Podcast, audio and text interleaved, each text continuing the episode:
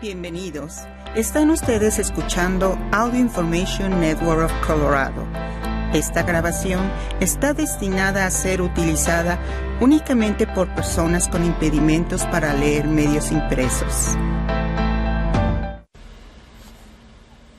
Gracias por acompañarnos el día de hoy, martes 27 de diciembre de 2022, a la lectura de ARP en español. Mi nombre es Diana Navarrete.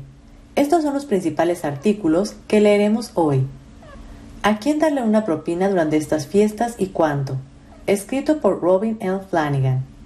El poder de los cereales. Escrito por Kelsey Ogletree. Nueve dolores de cabeza por dinero y cómo eliminarlos. Escrito por ARP. Y continuaremos con algunos artículos diversos.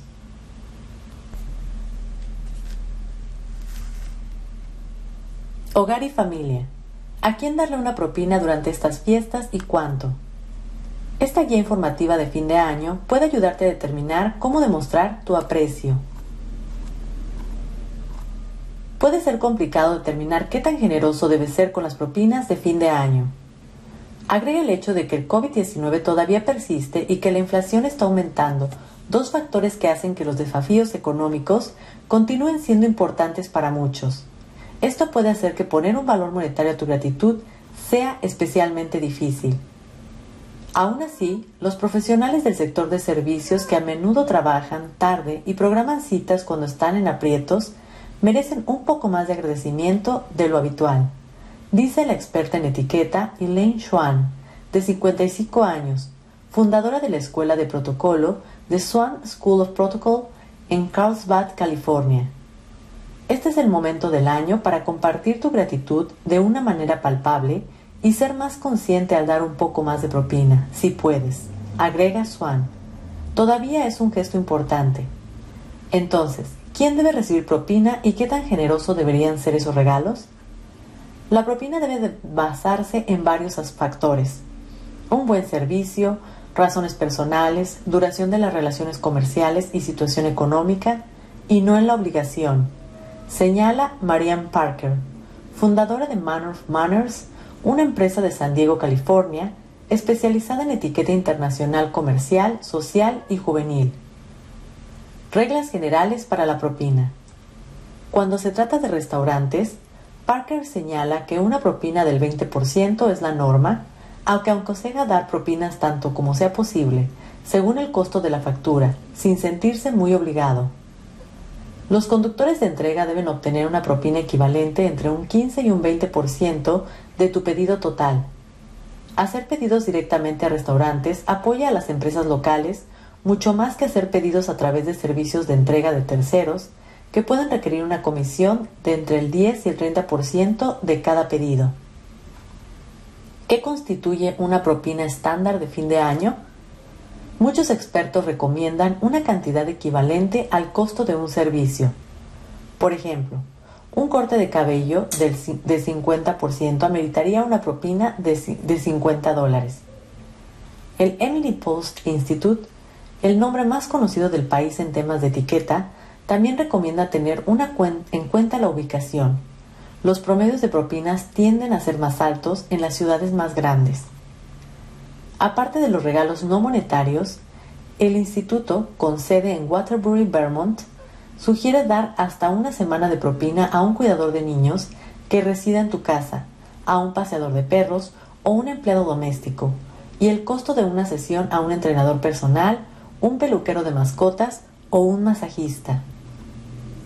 Un estudio de investigación del consumidor del 2022 en inglés, realizado por Cell, encontró que el 48% de los consumidores prefieren recibir dinero como regalo por medio de pagos digitales en vez de recibir dinero en efectivo o cheque. Pero no todo el mundo puede aceptar una propina. Consulta con las agencias de cuidados en el hogar, por ejemplo, antes de entregar cualquier dinero a los empleados, ya que algunas tienen políticas que prohíben las propinas o regalos. Un nuevo fenómeno llamado inflación de propinas en el otro extremo del espectro se encuentra el fenómeno relativamente nuevo conocido como inflación de propinas, en inglés tipflation, cuando te sugieren dejar propina al pagar tu compra en lugares poco convencionales, como tiendas de ropa o restaurantes de comida rápida, en gran parte debido al pago en los puntos de venta. La propina es discrecional, pero esto está poniendo a los consumidores en una posición incómoda e injusta, dice el columnista de etiquetas sindicado a nivel nacional, Thomas P. Farley, también conocido como Mr. Manners. Las personas se sienten confundidas, culpables y avergonzadas al marcar no propina cuando tienen una fila de personas detrás de ellas mirando encima de tu hombro y a un cajero que verá lo que has marcado una vez que voltee la pantalla. Es como la caminata de la vergüenza. Todo el mundo sabe lo que hiciste o no hiciste. Según una encuesta del 2022 sobre los hábitos de propina en Estados Unidos realizada por Play USA, casi la mitad de los consumidores, 45%, reportan dar más de lo que les gustaría solo porque las empresas lo están pidiendo. El 51% dicen que dan propina cuando se lo pide el sistema en el punto de venta, aunque de otra manera no lo harían. La prevalencia de esos sistemas de punto de venta es preocupante para Sharon Johansen, de 52 años, de Port Republic, Maryland. Pienso, simplemente me diste una caja de pizza sobre el mostrador. ¿Se supone que te dé 4 dólares y 50 centavos? Dice. También me preocupa que sucede si no les doy la propina y todavía tienen que preparar mi comida. ¿Se enojarán conmigo y harán algo siniestro con mi pedido? El sentimiento es lo que cuenta. Si ya tienes suficientes problemas para llegar a fin de mes como para preocuparte por una propina extra, recuerda esto. No tienes la obligación de demostrar tu gratitud con dinero en efectivo. La propina se basa en el respeto, la gratitud y las circunstancias sociales, y no solo en las reglas y normas, explica Parker. Según Dan McMakin, gerente de Relaciones Públicas de UPS de 61 años, se les enseña a los conductores de UPS a rechazar con respecto a las propinas monetarias a menos que un cliente insista y tengan que aceptarla para no ser groseros. Sin embargo, a lo largo de los años, expresiones sinceras de gratitud han incluido medias tejidas y galletas, recuerda McMakin, un exconductor con sede en Atlanta, Georgia. Durante la pandemia, eso también ha significado canastas de agua, refrigerios y desinfectantes para manos. No es una cantidad monetaria importante, lo que cuenta es el sentimiento, dice. Eso es lo que espera Johansen. Se jubiló recientemente después de tres décadas como maestra de arte y encuentra que el dinero es un poco más escaso que el año pasado. Así que prepara adornos con conchas marinas para su cartero, su peluquera, sus conductores usuales de entregas y los maestros. Creo que es importante agradecer a las personas que brindan servicios en nuestra vida diaria, y puedes hacerlo de maneras pequeñas y significativas, dice. Se trata de decir, oye, te veo trabajando duro y te aprecio. Salud, el poder de los cereales. Haz más feliz a tu estómago y a tu cardiólogo.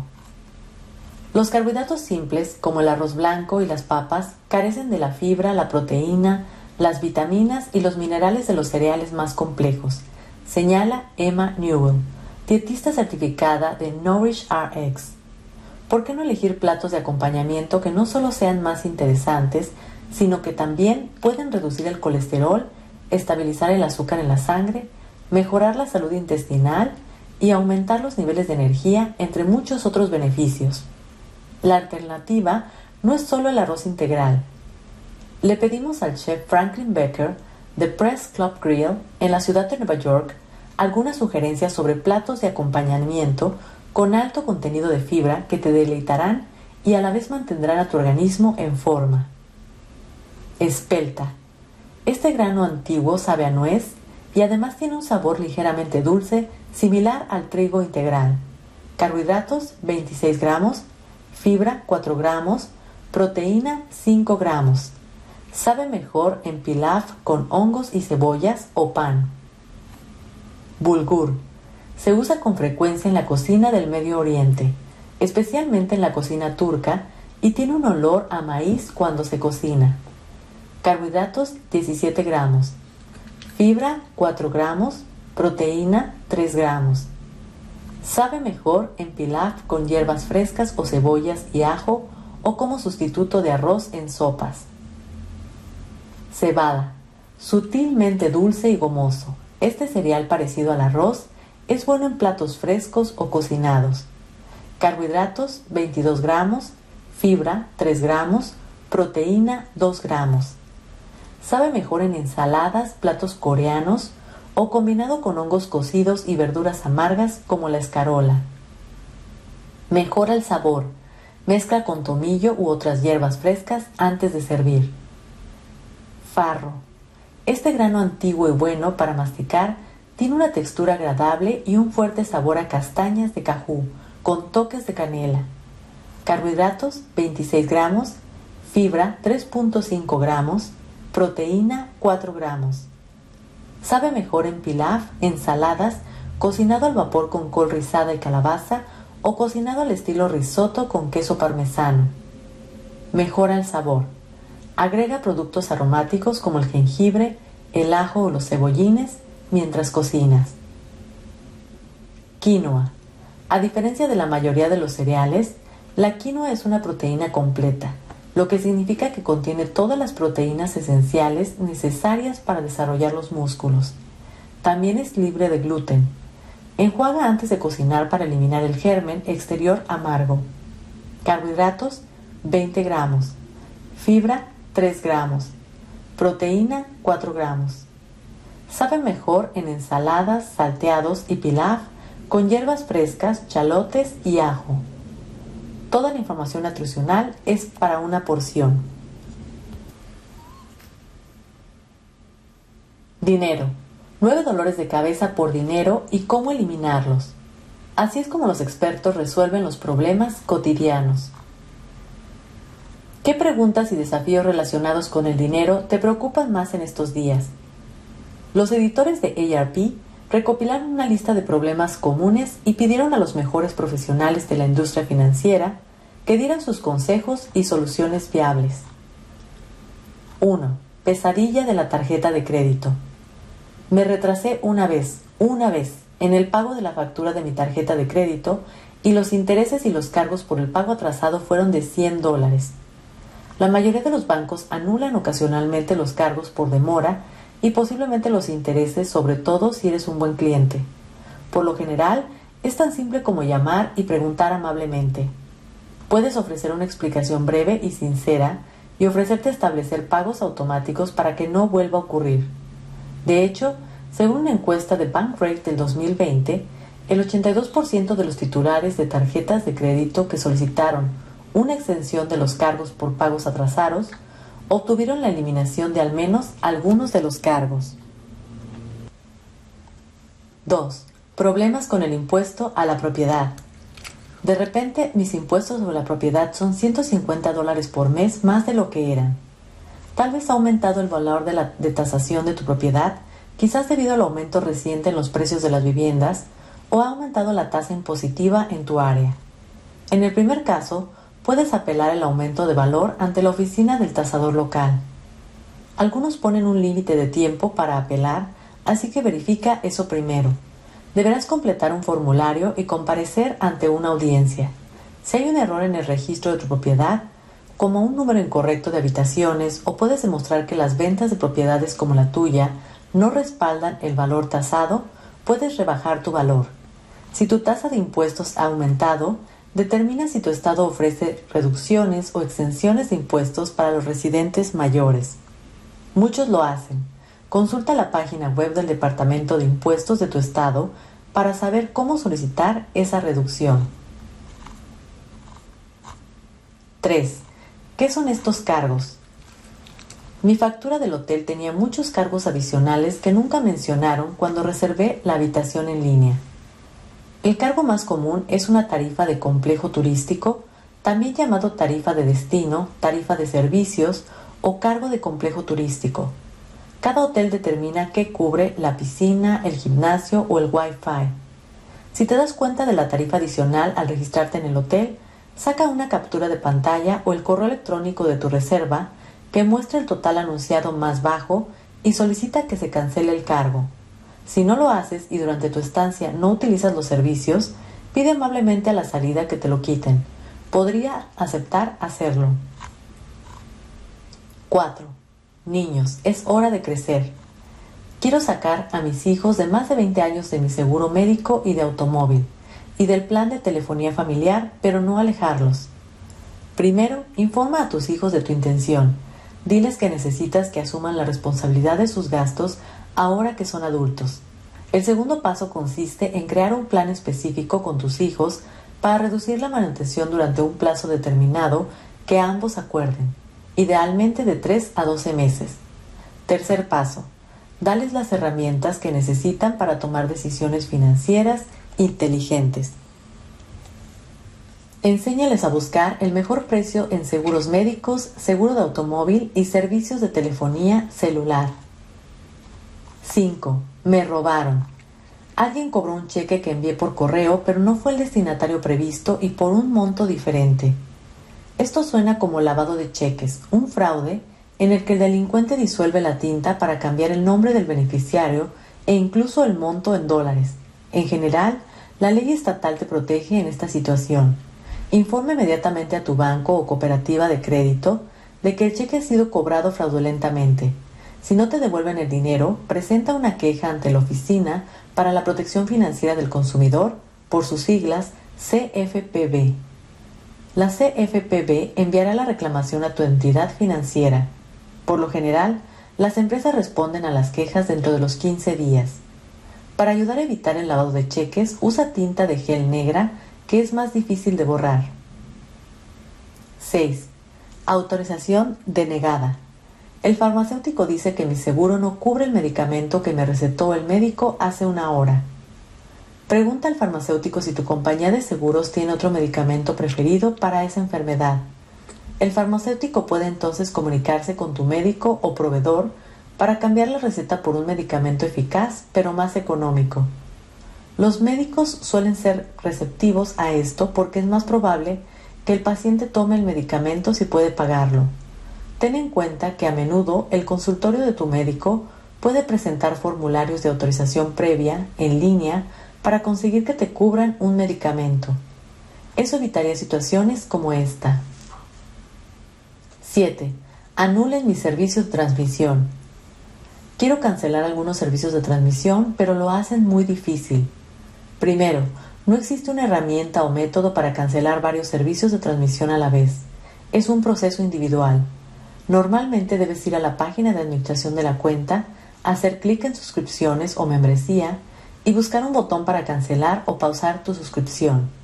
Ten en cuenta que es posible que tengas que pasar por varias páginas o ventanas emergentes que te instan a no cancelar o a cambiar a una versión más económica del servicio. Sé persistente. En realidad solo debería llevarte unos minutos por servicio. 8. Remordimientos por las compras. Siento que estoy pagando demasiado por productos en línea. El primer paso es mejorar tus habilidades de investigación de precios. Usa una aplicación de seguimiento de precios o una extensión del navegador como Honey Slick Deals o Retail Me Not, que automatizan el proceso de comparación de precios y ofrecen códigos promocionales. Algunas de estas aplicaciones también brindan historiales de precios y alertas de caída de precios en caso de que quieras esperar por un precio más bajo. El segundo paso es esperar a las rebajas. Muchas tiendas lanzan ofertas los miércoles, jueves y viernes y los días festivos durante el año, como el Día de la Recordación y el Día del Trabajo. Por ejemplo, no solo los días festivos de diciembre, siempre están llenos de ofertas. 9. El costo de vivir en el paraíso. Las tarifas de mi seguro de vivienda acaban de subir porque dicen que los riesgos climáticos en mi área han aumentado. No eres el único. Los desastres naturales más frecuentes, la inflación y el aumento de los costos de reconstrucción están ejerciendo presión sobre las aseguradoras de viviendas. Puedes obtener un descuento si adaptas tu propiedad para resistir mejor las catástrofes naturales. Por ejemplo, mediante la creación de una zona no combustible alrededor de tu propiedad y la instalación de materiales resistentes al fuego en una casa que esté en una zona de incendios forestales. Además, averigua si la instalación de dispositivos de seguridad, como sensores de detección de fugas sistemas de seguridad o cámaras, te ofrecen algún descuento. Por último, Revisa tu póliza de seguro de vivienda al menos una vez al año. Puede que quieras aumentar la cobertura y buscar nuevas cotizaciones de seguros de la competencia. Trabajo. 10 maneras de lidiar con las distracciones al volver a la oficina. Consejos para controlar las interrupciones que no suceden cuando trabajas desde casa. Ahora que volvieron a abrir los lugares de trabajo, vuelven también las distracciones que surgen cuando muchas personas trabajan en el mismo espacio. En una reciente encuesta en inglés, se reveló que uno de cada cuatro empleados considera que sus colegas constituyen su principal distracción en el empleo. Pero con más empleados de vuelta a la oficina, muchos han tenido que adaptarse a las interrupciones que no ocurrían en su casa. Por ejemplo, cuando conversan con colegas que no han visto en persona desde hace mucho tiempo.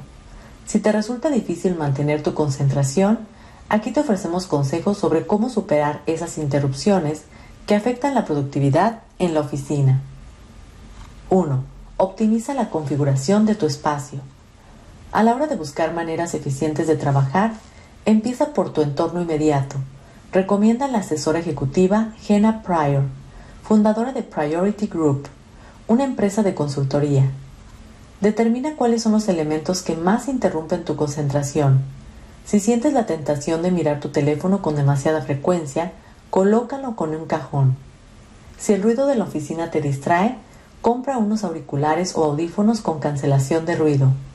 No dependas exclusivamente de tu fuerza de voluntad, aconseja Pryor, quien también recomienda personalizar el fondo de la pantalla del teléfono con un mensaje como esto es lo más importante que puedes hacer en este momento. 2. Desactiva las notificaciones.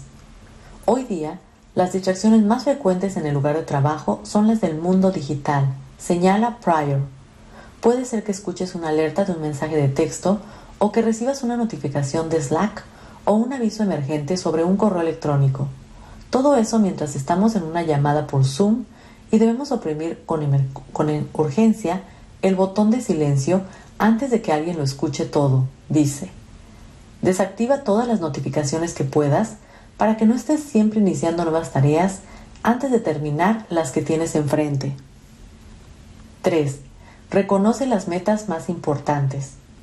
A pesar de contar con tantos medios para comunicarnos, muchas veces no lo hacemos bien, según Bill Catlett, asesor ejecutivo y socio de Contended Cow Partners, una empresa de consultoría de liderazgo. A pesar de los miles de millones de dólares que se gastan en comunicaciones internas y aún con dispositivos en el bolsillo o la mano de cada persona, por lo general fracasamos a la hora de ayudar a nuestro personal a entender, a entender de verdad hacia dónde nos dirigimos, afirma Catlett. Es importante consultar con tu supervisor para entender cómo tu trabajo contribuye a las prioridades de la organización. Es difícil sentir entusiasmo por tu trabajo y optimizar tu productividad si no entiendes la importancia que tienen tus labores. 4. Aprovecha al máximo tus momentos de mayor energía. Probablemente has notado que tu nivel de energía sube o baja a ciertas horas del día. Conviene priorizar esos momentos de mayor energía y agudeza mental para realizar las tareas que exijan más concentración y creatividad. Así lo señala Sarah Dean fundadora y directora ejecutiva de Me Evolution, una empresa de consultoría organizacional. Todos tenemos un ritmo natural a lo largo del día. Cuando sube nuestra energía, podemos concentrarnos mejor y ser más productivos.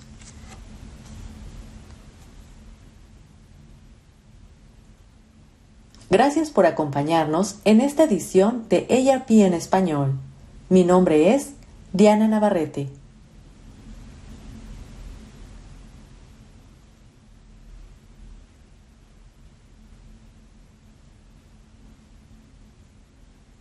Si ha disfrutado de este programa, por favor suscríbase a nuestro servicio gratuito en nuestra página web www.aincolorado.org o llamando al 303-786-7777.